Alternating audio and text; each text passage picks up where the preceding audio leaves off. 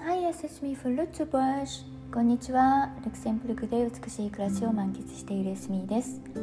このチャンネルでは私の成功体験や失敗談そして今のルクセンブルクでの暮らしの様子も時々ご紹介しながら一人でも多くの方のマインドを憧れの未来実現へとセットしていければと思い配信しています。あなたはどんな素敵な未来を描いていらっしゃいますか？さて随分と時間が空いてしまいました。申し訳ございません。今日はですね忙しすぎて頭も心もテンパっている時自分を見失見失わない方法についてお伝えしたいと思います。特にお仕事に追われている時ですね。ここ数ヶ月超多忙な休みです。と言ってもまだ始まったばかり。これは今年いっぱい確実に続きます。しんどいです。先週もですね体調が思わしくなくて頭がガンガンしている時がたびたびありました。実はですね今会社規模での大きなプロジェクトが走っています。ですのであまりチョイスはないのですよね。というかもちろんいつでもチョイスはあります。でも面倒を起こしてすぐさま切られるような事態を避けるのであればまあこなすしかないですよね。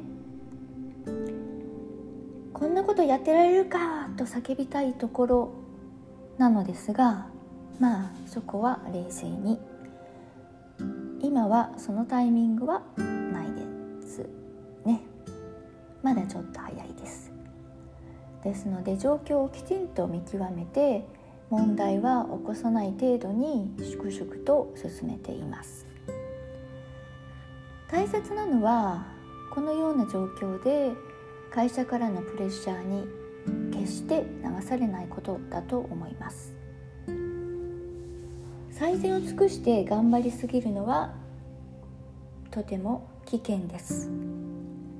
こういう時はやってもやっても終わりはないのです。で昔上司によく言われました。きっと彼女はですねそういった経験をたくさんたくさん積んでいて身をもって思い知っていたのですね。でもその頃の若かりしの私には全然見えなかったんです。でも今は本当に同意できます。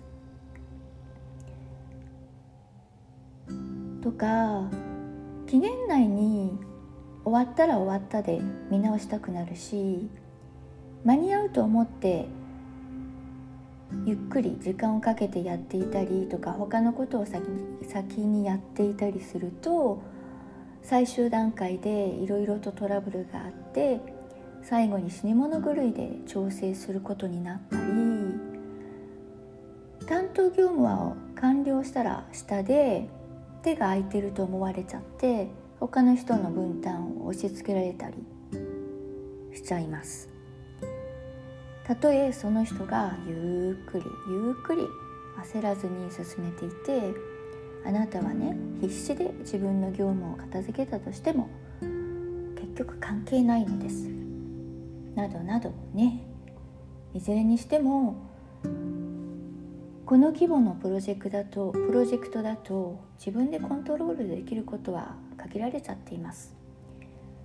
でね会社としては全体の結果がサクセスならそれでいいのです。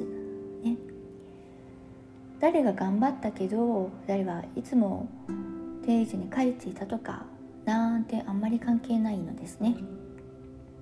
この点をしっかりと心に留めて思い切って割り切ってしまいましょう。こう言ってしまっては申し訳ないのですが仕事は仕事たかが仕事です。あなたの人生ではありません。でも誤解なさらないでくださいね。だから仕事はしなくていいとか適当でいいとかと言っているのではありません。念のために。ただ自分を移入しすぎないでくださいねということです。これでね倒れちゃった人とか鬱になっちゃった人とかたくさん見てきましたので声を大にして言います。そしてね突然亡くなってしまった方もいらっしゃいました。まあストレスが直接の原因かどうかはわからないんですけどまあでもリンクはしていると思いますね。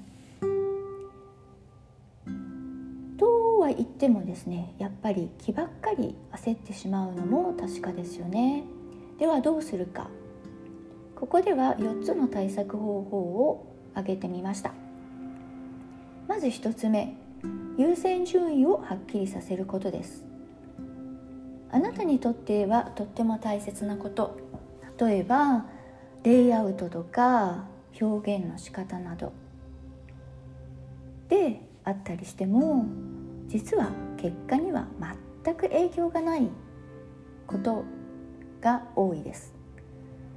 それはただあなたの自己満足のためとか直属の上司や他のメンバーがやたら急がせるプレッシャーをかけるなどこれらは単にその人たちの成果のためだったりします。でね全体的に見るとそれほど急ぎでないことも多いです。ですので全体的に見て優先順位があることに力を注ぎましょう。